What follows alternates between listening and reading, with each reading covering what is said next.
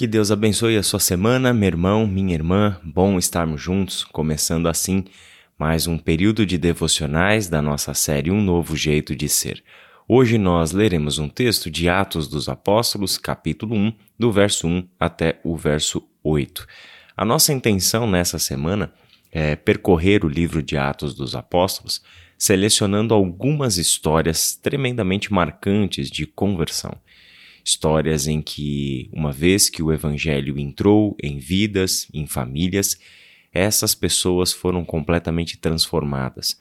Sua forma de viver, sua mentalidade, sua maneira de interpretar a realidade mudou por completo. E essa mudança tem a ver com a chegada do Evangelho a um coração. Veremos também nessa semana que, uma vez que o Evangelho chega e transforma uma vida dessa forma, o Evangelho também impacta o seu entorno é, essas pessoas que receberam a graça do Senhor nunca mais são as mesmas, nem interiormente e muito menos exteriormente. São pessoas completamente transformadas e essa transformação alcança o seu mundo exterior, levando graça e bênção para as pessoas que estão ao seu redor. Então, a nossa intenção nesta semana é percorrer, assim como nós fizemos ontem na pregação na Iba Viva, olhando um pouco para a história de Paulo, vamos olhar para algumas outras histórias, talvez de pessoas não tão conhecidas como Paulo dentro da Escritura, mas que nem por isso deixam de ser significativas, histórias inspiradoras para nós que estamos na jornada com Jesus Cristo. Vamos ler o texto? Atos 1, do verso 1 ao verso 8. Eu faço a leitura na NVI, Nova Versão Internacional. Em meu livro anterior, Teófilo, escrevi a respeito de tudo o que Jesus começou a fazer e a ensinar até o dia em que foi elevado aos céus, depois de ter dado instruções por meio do Espírito Santo aos apóstolos que havia escolhido. Depois do seu sofrimento, Jesus apresentou-se a eles e deu-lhes muitas provas indiscutíveis de que estava vivo apareceu-lhes por um período de quarenta dias, falando-lhes acerca do reino de Deus. Certa ocasião, enquanto comia com eles, deu-lhes esta ordem: Não saiam de Jerusalém, mas esperem pela promessa de meu Pai, da qual falei a vocês. Pois João batizou com água, mas dentro de poucos dias vocês serão batizados com o Espírito Santo. Então os que estavam reunidos lhe perguntaram: Senhor, é neste tempo que vais restaurar o reino a Israel? Ele lhes respondeu: Não compete a vocês saber os tempos ou as datas que o Pai estabeleceu pela sua própria autoridade, mas receberão poder quando o Espírito Santo descer sobre vocês, e serão minhas testemunhas em Jerusalém, em toda a Judéia e Samaria e até os confins da terra.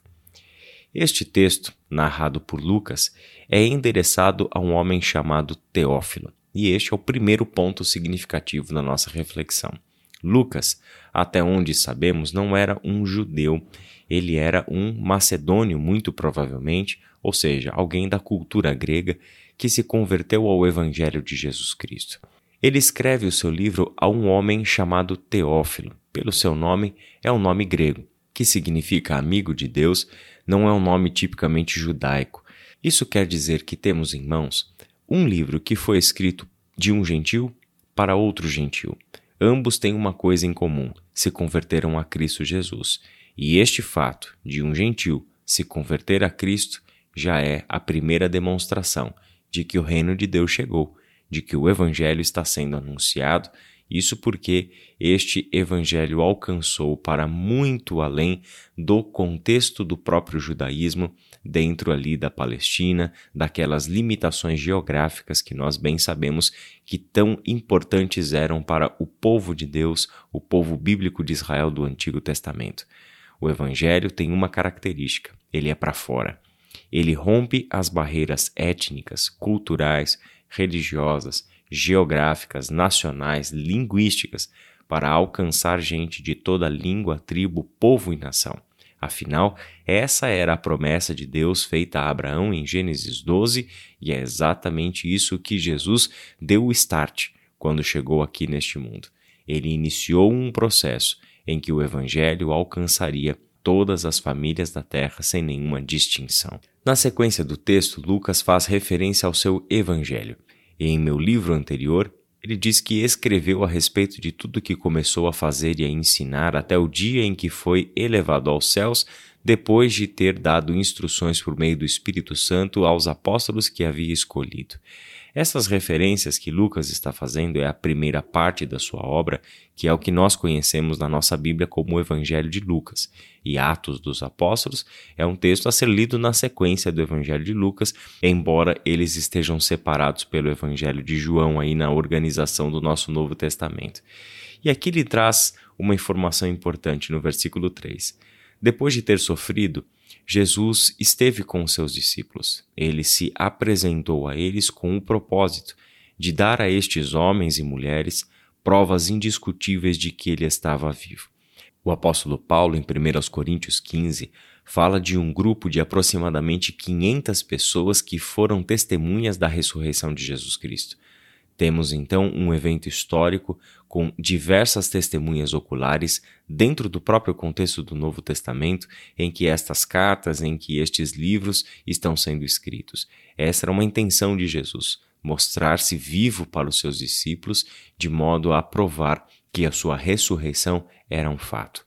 O texto diz que durante 40 dias de vida ressurreta, Jesus esteve entre os seus discípulos e o assunto era o reino de Deus. Durante todo o seu ministério antes da crucificação, o assunto era o reino de Deus. E depois da sua morte e da sua ressurreição, durante os 40 dias que Jesus viveu com os discípulos na terra, enquanto ressurreto, o assunto também era o reino de Deus. Isso mostra qual é o tema que os cristãos têm. Qual é a mensagem central de toda a fé cristã? É o reino de Deus. Este é o Evangelho. Este é o Evangelho do reino de Deus, as boas novas da parte de Deus de que o seu reino, de o seu governo chegou até nós. E assim se concretiza a esperança do povo bíblico de Israel de que o Messias, enviado da parte de Deus, traria o seu reino ao mundo. E aí, como essa campanha do reino de Deus sucederia? Como exatamente Jesus uma vez que o seu ministério terreno se encerra com a sua crucificação, ele ressuscita, passa 40 dias com seus discípulos e ele vai ascender aos céus, como você vai ler se você ler a sequência do texto, que são os versículos 9 a 11.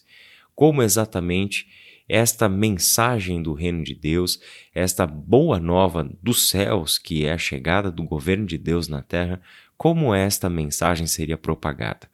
Não poderia ser diferente. Seria propagada por meio de discípulos, homens e mulheres, que Jesus escolheu, que Jesus ah, acolheu na sua graça e no seu amor, estendeu a eles o ensino acerca do reino de Deus, e essas pessoas estavam agora comissionadas a ir pelo mundo proclamando as boas novas do reino de Deus. É importante que nós entendamos esta introdução de Atos pois os versículos 6 a 8 mostram uma pequena modificação que estava para acontecer. Jesus havia prometido aos seus discípulos a bênção do Espírito Santo. Eles seriam batizados com o Espírito Santo. Imediatamente, que é o verso 6, surge uma, uma questão, surge uma dúvida dos discípulos se era naquele tempo que o Senhor, Jesus, restauraria o reino a Israel. A mentalidade dos discípulos, a forma de interpretar as coisas, ainda era daquela esperança messiânica do Antigo Testamento, em que o Messias de Deus restauraria o reino nacional, geográfico do povo bíblico de Israel. A expectativa era de um governo político que libertasse Israel de fato de Roma e restaurasse a glória deste reino, como um dia ele foi glorioso nos dias de Davi, nos dias de Salomão. A resposta de Jesus, em parte, é enigmática, mas também esclarecedora para os discípulos naquele momento. Enigmática porque ele vela a questão das datas. Não compete a vocês saber os tempos ou as datas que o Pai estabeleceu pela sua própria autoridade.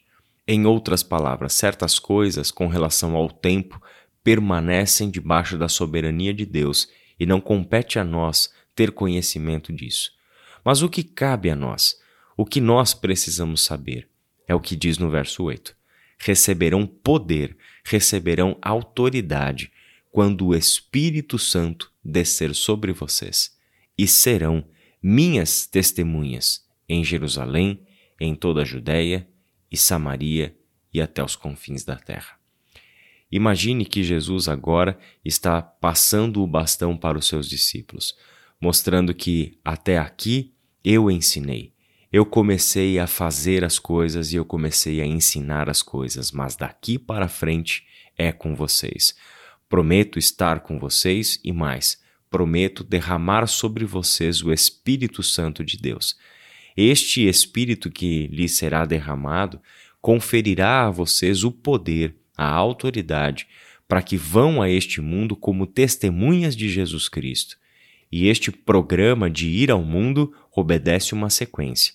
Parte de Jerusalém, alcança um espaço geográfico mais distante e maior, como toda a Judéia, alcança o rompimento de uma fronteira, e essa era complicada, uma fronteira étnica, cultural, uma fronteira repleta de rixas históricas, que eram as rixas entre judeus e samaritanos. O evangelho alcançaria Samaria e de Samaria alcançaria então um espaço ainda mais abrangente, que era os confins da terra.